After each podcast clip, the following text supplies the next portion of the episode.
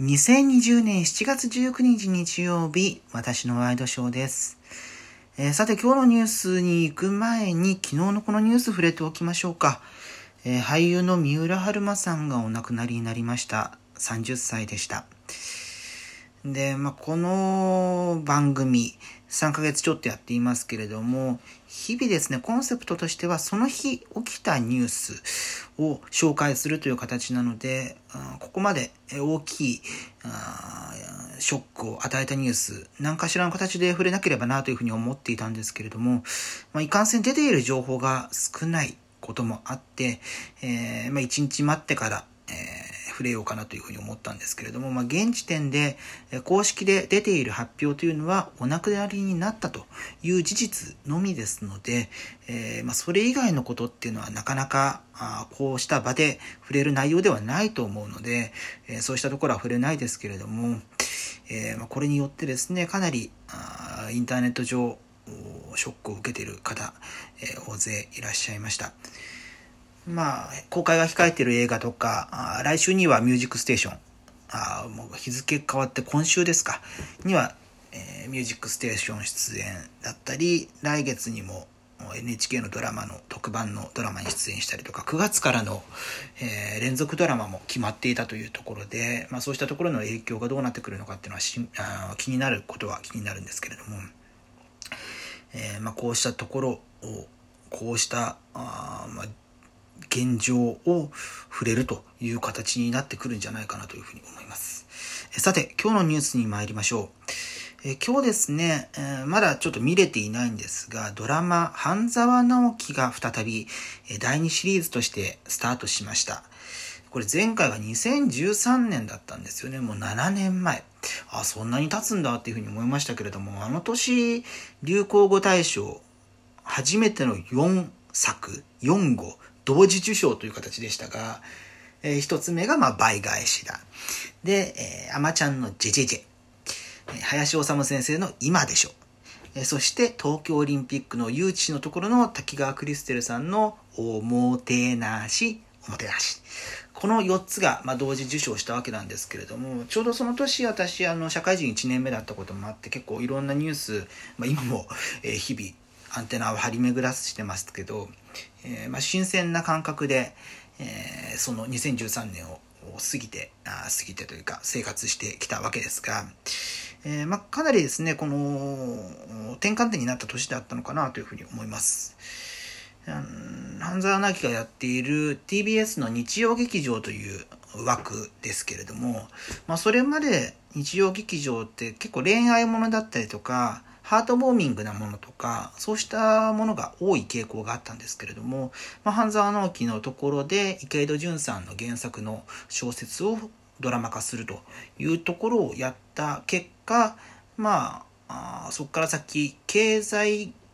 経済に絡めたドラマがお家芸になって、で、まあ、池井戸潤さん原作のものも含めて、そうしたのが、えー、お箱になって、えー、今の日曜劇場の形があるなと。まあ、最近で言ったらノーサイドゲームとか、まあ、そうあれもね、企業とか、そういうところも関わってくる話ですので、まあ、下町ロケットとかもですよね。っていうのがあるので、まあ、そういう意味では、ドラマの新たな潮流のきっかけになった、まあ、記念すべき作品ではあるわけなんですけれども、まあ、それが第2シリーズこの7年も空いたらねちょっと感覚もちょっと冷却期間を置いてその時の熱のままというわけではないので、え間が空いた分第2弾がどこまでこう視聴率だったりとか話題を呼ぶのかななんていう気もしますけれどもまだねちょっと見れてないのでこれ撮り終わったら急いで 見ようと思いますが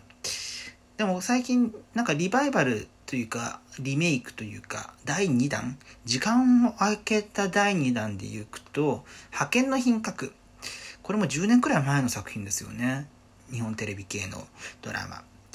で、まあ、派遣社員の大前春子というの篠原涼子さんが演じてますけれどもが、ま、派遣されてきてそこでの活躍をえ、仕事ぶりを恋愛模様と絡めて、え、やっているドラマですが、まあその最初の派遣の品格の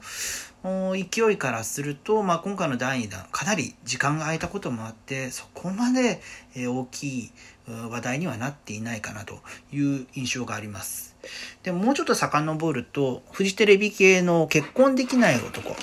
阿部寛さんが主演ですけれどもこれが、えー、先去年か？まだ結婚できない男という形で、えー、そのその後の様子現在の主人公クバノの様子を描いた作品が流れましたけれどもそれもそこまでこの、うん、大きなムーブメントにならなかったような気がする感じがありますね。まあそこってちょっと諸刃の剣な部分もあってどこまでその新規のお客さんを取り込めるかっていう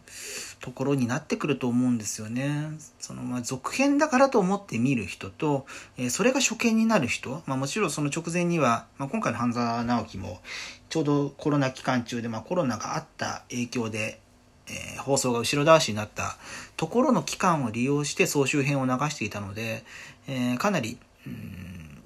なんだろう、入りやすい導入の部分は、えー、分かりやすい形になってるのかなというふうに思うんですが、まあ、大体のドラマって、えー、その一月くらい前から夕方の時間夕方のニュースの前の、まあ、大体3時とか4時とかあの辺の時間に再放送としてそれを流してみたいな感じのが、えー、ドラマとして、えー、あるわけですけれどもそうなってくると